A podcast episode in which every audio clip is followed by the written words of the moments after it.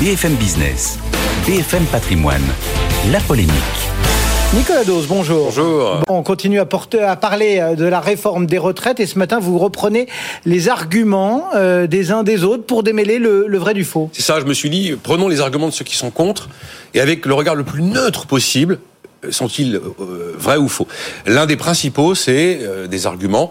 Les grands perdants, le grand perdant est celui qui a commencé à travailler à 20 ans. Et l'argument est totalement vrai. Entre 15 et 19 ans, il y a les dispositifs carrière longue, et à 20 ans, c'est la double peine. À 20 ans, on travaille jusqu'à 64, et donc on cotise 44 années.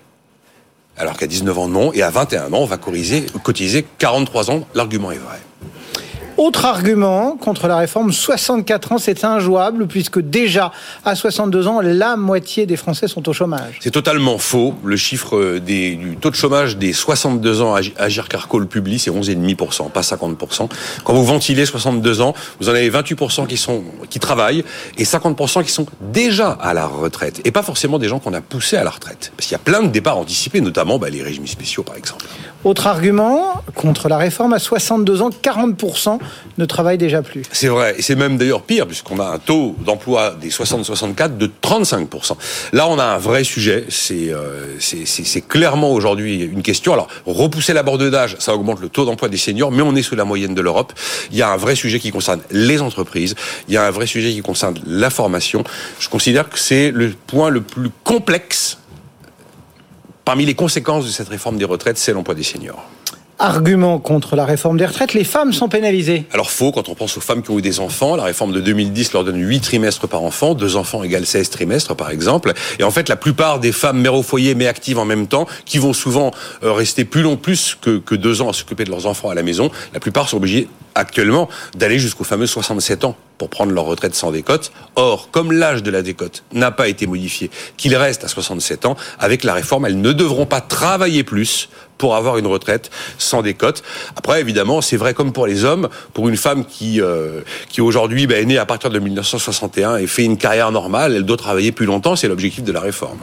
Autre euh, argument, les 1200 euros bruts de pension minimum vont en réalité profiter à très peu de retraités. C'est totalement vrai. Alors, c'est pas du tout caché dans le programme du gouvernement, mais on met en avant le chiffre 1002. Et on oublie toujours la fin de la phrase pour une carrière complète. Or, c'est une population qui est euh, pour euh, qui, qui, théoriquement peut prétendre à cette pension minimum, qui a beaucoup beaucoup de mal dans sa très grande majorité à valider une carrière complète. Ce qui fait qu'en fait, les ceux qui vont être éligibles aux 1200 euros sont très très très minoritaires.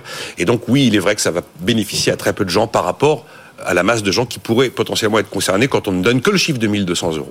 On dit aussi cette réforme n'est pas urgente, elle peut attendre. Ah oui, elle peut attendre 2024 et en 2024, ceux qui sont contre vous diront bah non, bon, on va pas faire ça maintenant, c'est pas le moment, on va attendre 2025. Bon, politiquement, quand on veut faire la réforme la plus impopulaire qui soit, on essaie de la faire au début du mandat. Euh, autre argument, elle est inefficace. Bah non, elle est efficace. C'est pas vrai. Euh, elle est efficace car en 2030, elle assure l'équilibre, hein, 17,7 milliards d'économies brutes. Donc sans ça, il n'y a pas d'équilibre financier. Et non, elle n'est pas inefficace puisqu'une réforme des retraites augmente le taux d'emploi, augmente le PIB par habitant. Une réforme des retraites, c'est aussi un choc d'offres avec des effets macroéconomiques positifs. Elles l'ont toutes prouvé, notamment celle de 2010, on a augmenté le taux d'emploi. Certains disent on va travailler plus pour gagner moins. Bah non, c'est faux vous allez cotiser deux ans de plus, bosser deux ans de plus, partir à la retraite avec deux ans de moins, deux ans de moins de retraite. Je suis désolé, il y a plus d'actifs, moins de retraités. Non, c'est l'inverse. Si on ne fait rien, là, on sait que les jeunes n'auront pas de pension de retraite à terme. Oui, c'est certain. Non, non, la, la réforme de la, des, des, des retraites, elle augmente la pension, elle ne la réduit pas.